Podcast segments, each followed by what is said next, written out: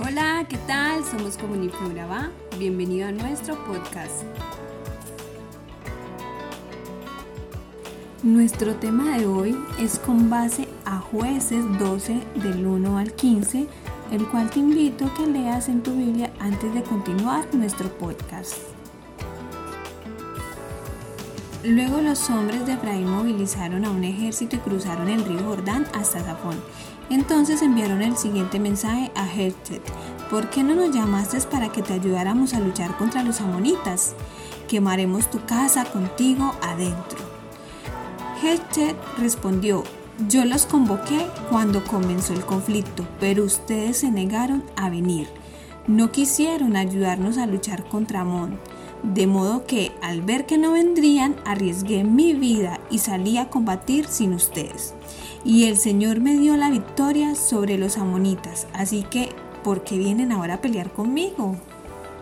El ejército de la tribu de Efraín, al saber que el ejército de Jeftet había derrotado a los amonitas, tomó rumbo al norte y llegó hasta donde estaban festejando el pueblo por la victoria sobre sus enemigos.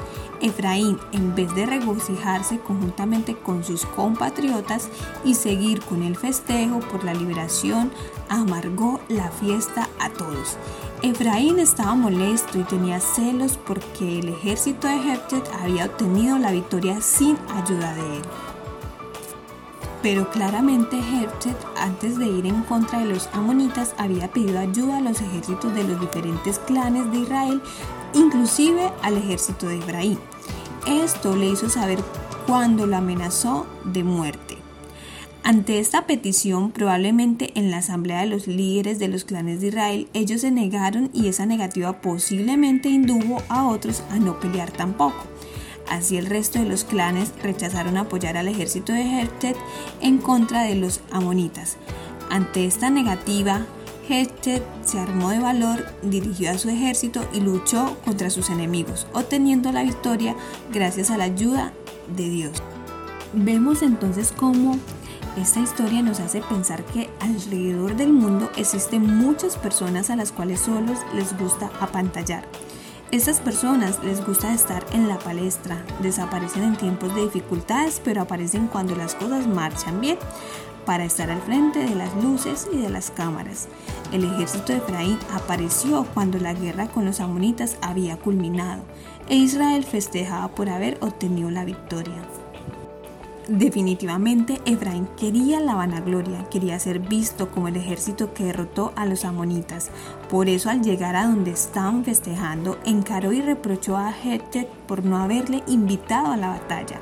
Además le amenazó con destruir y quemar su casa conjuntamente con él. Vemos cómo entonces los celos y la vanagloria hicieron que los efrateos se convirtieran en juez y parte, dictando a la vez la sentencia de muerte de Jefte sin tener todas las pruebas en la mano. Los celos hacen que las personas se enseguecen a la verdad. Muchas veces hacen que tapen sus propias faltas, tratando de eliminar la gloria de otros. Efraín no fue diplomático, solo quería destruir la gloria de. Efraín quería estar en la palestra, quería ser admirado por el resto de los clanes de Israel. Por eso, en vez de alegrarse por la victoria de Jeftet y la liberación de Galat, quiso destruir y borrar la memoria de Jeftet. Situación que pasa en la vida real, ya que las personas, en vez de alegrarse por los triunfos de los demás, se sienten socavados y tratan por todos los medios desvalorizar los triunfos de los demás. Incluso algunos por celos y envidia traman males en contra de ellos al igual que lo hizo Efraín. Esta historia, sin duda alguna, nos está invitando que ante los triunfos de los demás no tengamos celos ni envidia. Mejor regocijémonos por ellos, participemos de su fulgor y participemos de su alegría. Sobre todo, demos gracias a Dios por la vida de ellos, pues el Señor es quien da la victoria y los triunfos en todos los aspectos de la vida humana. Oramos entonces por un corazón limpio, limpio de envidia y limpio de celos, por un corazón que se alegra de los triunfos de otros, por un corazón que no necesita vanagloria y reconocimiento, porque está lleno y saciado de Dios, porque no tenemos nada que envidiar, no tenemos nada que celar, porque con Dios lo tenemos todo y porque Jesús es suficiente.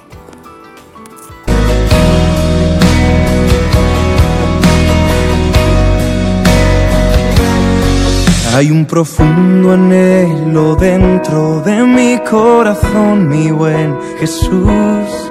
Quiero ser luz en este mundo, quiero mostrar tu paz y amor. Mas entiendo bien que necesito que cambies tanto en mi interior. Traigo mi vida a tu presencia y a ti me rindo en oración. Dame un nuevo corazón, enamorado de ti, que solo vivo para ti. Una manera distinta de hablar y pensar. Que tu palabra sea viva en mi vida al andar. Hay un profundo Somos Comunife Urabá, un lugar para la gente de hoy. Síguenos en redes sociales como Comunife Urabá y en la web www.comunifeurabá.com. Allí encontrarás todo un contenido digital reservado de parte de Dios para ti.